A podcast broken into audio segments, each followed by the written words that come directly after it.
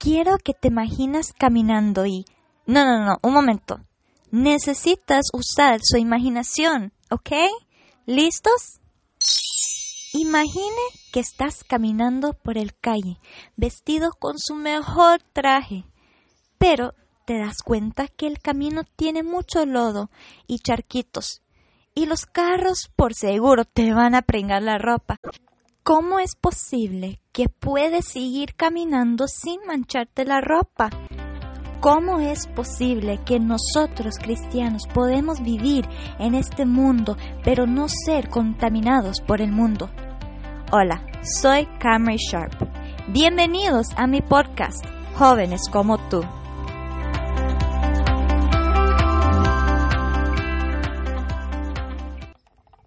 Nuestro tema para hoy es limpios en una chanchera y se trata de manteniéndonos puro en un mundo de impureza. Tal vez estás pensando, ¿cómo? Yo no entiendo. ¿Una chanchera? ¿Y cómo puedo ser puro cuando vivo en un mundo que es impuro? Es como decir que yo puedo caminar en una chanchera con una ropa blanca y no salir manchado. Eh, es obvio que voy a tener unas manchas. Bueno, el samistro de Salmo 119, 9 preguntó lo mismo. Dijo, ¿cómo puede el joven guardar puro su camino? Como cristianos sabemos que el mundo está lleno de pecado y a veces nos manchamos con ese pecado. A veces callemos y tropezamos, pero es por la gracia de Dios si nos levantamos y encontramos el arrepentimiento que viene de Él. Entonces estás pensando, ¿cómo puedo yo, viviendo en un mundo de pecado, cómo puedo mantenerme puro? Si hasta el samistro dijo, ¿cómo puede el joven guardar su camino puro? Si hay tanta violencia, crimen, tentaciones y pecado que nos enfrenta a cada lado en este mundo mantenernos puro en este mundo no es algo uh, imposible. Bueno, la verdad es que es imposible cuando nosotros en nuestras fuerzas intentamos quedarnos puros. Y es por eso que necesitamos algo. Y ese algo lo encontramos en Salmo 119, versículo 9. El versículo dice, ¿cómo puede el joven guardar puro su camino? Bueno, aquí está la respuesta. Guardando tu palabra. ¿A qué se está refiriendo la palabra? La palabra se está refiriendo a la palabra de Dios.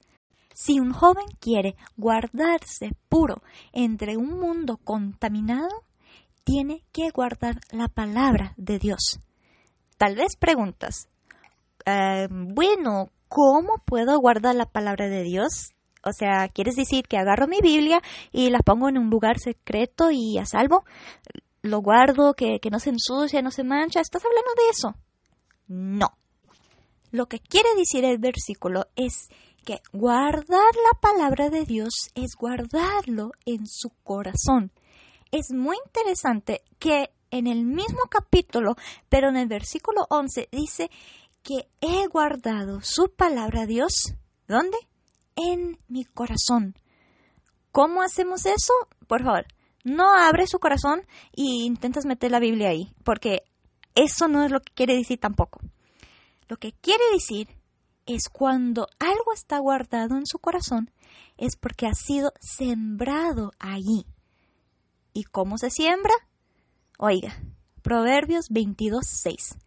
Enseña al niño el camino en que debe andar, y aun cuando sea viejo, no se apartará de él. Cuando nos están enseñando nuestros padres, maestros, pastores y pastor de jóvenes la palabra de Dios, esos son semillas que están siendo sembrados en nuestro corazón. Y conforme nosotros vamos creciendo y madurando en Cristo, esas semillas van creciendo también pero tal vez estás preguntando, ok, qué bueno que me están sembrando estas semillas, pero necesito saber cuál es la palabra de Dios, qué es exactamente que está siendo sembrado en mí, que me va a ayudar para mantener puro. Bueno, la palabra de Dios, obvio, es la Biblia. ¿Y qué nos dice la Biblia? cómo la Biblia nos puede ayudar a mantenernos puros en un mundo perverso y sucio como una chanchera. Son 10 cosas. Eso mismo, 10 cosas. 10 cosas que debe gobernar nuestra vida. Y si seguimos esas 10 cosas, nos ayudará a mantenernos puros. Las 10 cosas son los 10 mandamientos. ¿Y cuáles son? Aquí te los leo. No tendrás otros dioses delante de mí. ¿Qué quiere decir eso? No es como que ahí estamos alabando a, a otros dioses, en, el sentido de como un espíritu o algo así, aunque hay gente que hace eso y no debe ser así, pero Dios también está refiriendo a otros dioses como la tele, el teléfono, juegos de deportes, familia o amigos. Estas cosas no son malos, pero cuando toman el lugar de Dios en nuestro corazón, eso ya se convierta como un Dios. El segundo, no te harás ídolo, ni semejanza alguna de lo que está arriba en el cielo, ni abajo en la tierra, ni en las aguas debajo de la tierra. Un ídolo, yo creo que no tengo que explicarme de esto. Ustedes conocen que es un ídolo. Pero la verdad es también un ídolo puede ser una persona, puede ser una figura, puede ser muchas cosas. Igual es algo que toma el lugar de Dios, es algo que nosotros buscamos más que Dios y comienza a ser como un Dios en nuestra vida. Número 3. No tomarás el nombre del Señor tu Dios en vano, porque el Señor no tendrá por inocente al que toma su nombre en vano. Podemos tardar mucho hablando en esto, pero básicamente una de las cosas que quiere decir esto es no estar diciendo, Dios mío, oh, Jesús, tomando el nombre de Dios en vano, o sea, usando el nombre sin propósito y no estimando el nombre de Dios Santo. No es decir que uno no puede llamar y decir, Dios mío, ayúdame por favor, o Jesús, te necesito, sino solo usando el nombre así por gusto, solo, Dios mío, ay Jesús, así como decimos como, ay, por favor, ay, hágame el favor, y solo por usarlo. Número 4. Acuérdate del día de reposo para santificarlo. Domingo es para el Señor, es un día de la semana donde nos reunimos para alabar a Dios.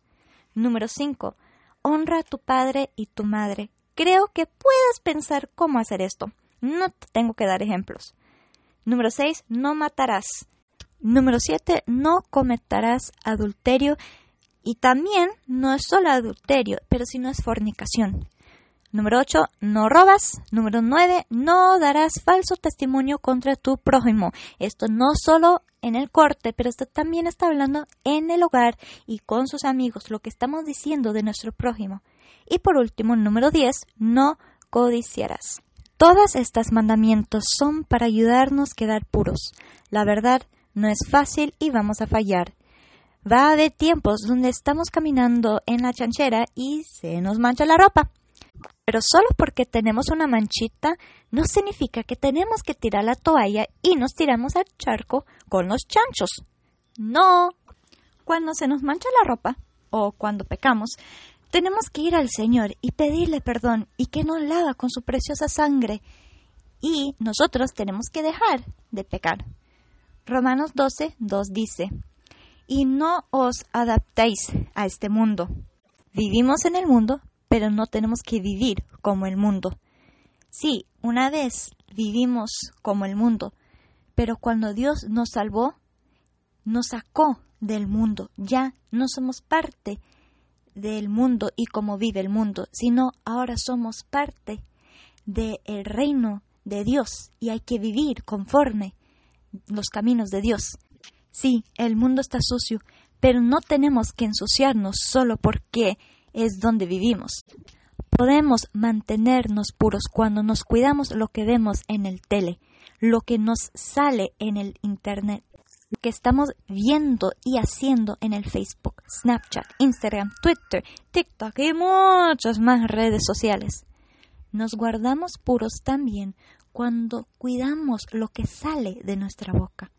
Como dice la palabra de Dios, no es lo que entra en el hombre, sino lo que sale del hombre contanima, porque lo que viene de nuestra boca es porque vino de nuestro corazón. Y hay que tener cuidado de qué tipo de música estamos escuchando porque nos puede ensuciar. La verdad, mucho de lo que mencioné se puede ver en los diez mandamientos.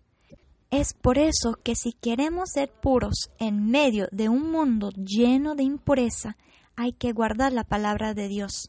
No todos quieren pagar el precio para ser puros. No todos quieren salir de la chanchera y del lodo. Toma la decisión hoy para ser diferente. Tú seas el ejemplo, no el mundo. Tú seas la luz en la oscuridad. Tú puedes ser una persona lleno de pureza en vez de lodo. Has estado escuchando a Cameron Sharp en Jóvenes como tú. Gracias por escuchar. Hasta pronto.